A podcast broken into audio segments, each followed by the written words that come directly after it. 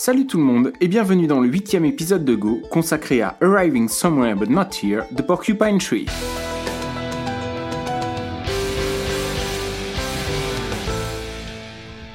Et si j'ai choisi de vous parler de ce morceau aujourd'hui, c'est tout simplement parce qu'il s'agit d'un de mes morceaux préférés de Porcupine Tree et qu'il m'assomme de sa puissance à chaque fois que je l'écoute. Ce n'est probablement pas mon morceau préféré du groupe, ne serait-ce que parce que la chanson Half-Light existe et que c'est une des plus belles de l'histoire de la musique du monde de l'univers. Ce n'est probablement pas mon morceau préféré donc, disais-je avant de m'interrompre moi-même, mais il m'a semblé évident que, plus que tous les autres, c'était LE morceau dont il fallait parler dans ce podcast.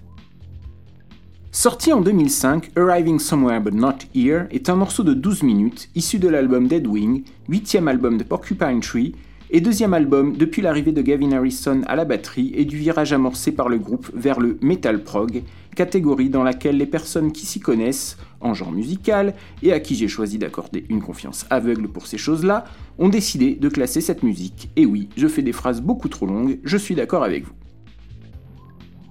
À la batterie, on retrouve donc Gavin Harrison, à la basse Colin Edwin, Richard Barbieri au clavier et Steven Wilson qui a écrit et composé seul ce titre au micro, à la basse et à la guitare.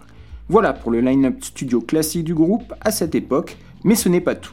Invité de marque sur ce titre, Michael Ackerfeld de OPS participe au chœur et pose le deuxième solo de guitare du morceau.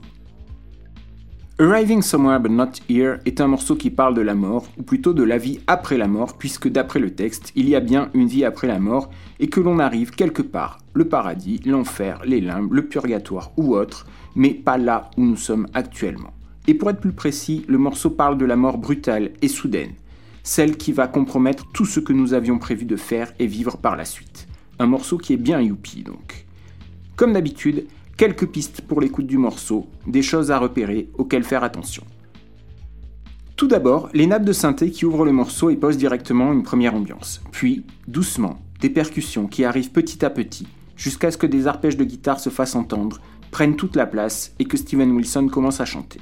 L'arrangement se remplit alors progressivement, toujours hanté par le motif de guitare, véritable signature du morceau. La batterie rentre pour le premier solo de guitare après le premier refrain et le morceau entame alors sa cadence infernale. Après le deuxième refrain, le morceau vit une première cassure rythmique qui mène à un passage d'une violence musicale démentielle. Je vous mets d'ailleurs au défi de ne pas balancer votre tête violemment au rythme avec la musique à ce moment-là.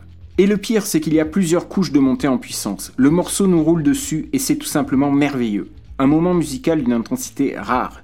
Et c'est avec une fluidité incroyable dans la transition que les arpèges signatures sont de retour quelques instants avant que tout ne s'arrête et ne devienne feutré pour un passage de guitare calme sur laquelle le son de batterie est filtré. On revient ensuite une dernière fois sur le couplet pour le final du morceau, enrichi d'arpèges de guitare supplémentaires pour nous signaler que l'on arrive à la fin du morceau, à la fin du voyage, à la fin de la vie, avant que la musique ne s'évanouisse comme l'existence dans un fade-out réussi. Pouvait-il en être autrement? Et sans plus attendre, nous écoutons Arriving Somewhere But Not Here.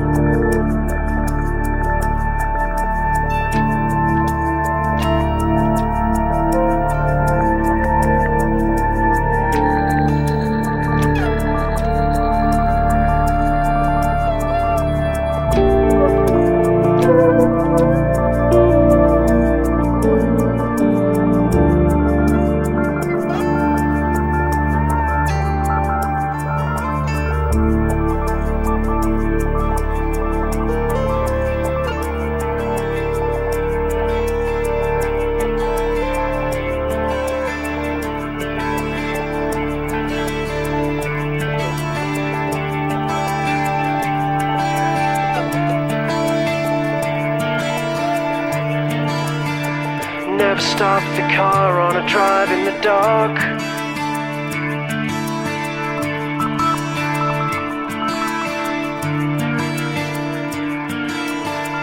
Never look for the truth in your mother's eyes.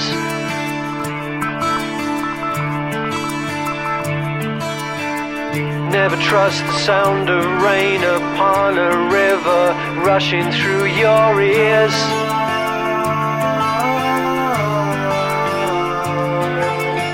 Arriving somewhere, but not here.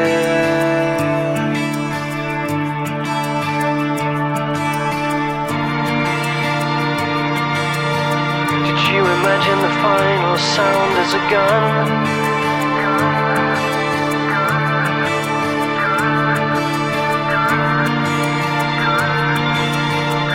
Or the smashing windscreen a car?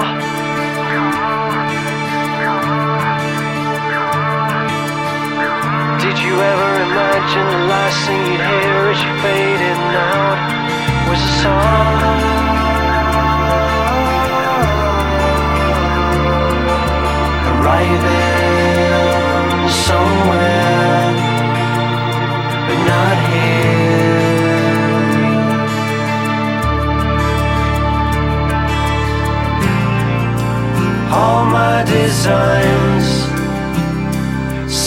Bye.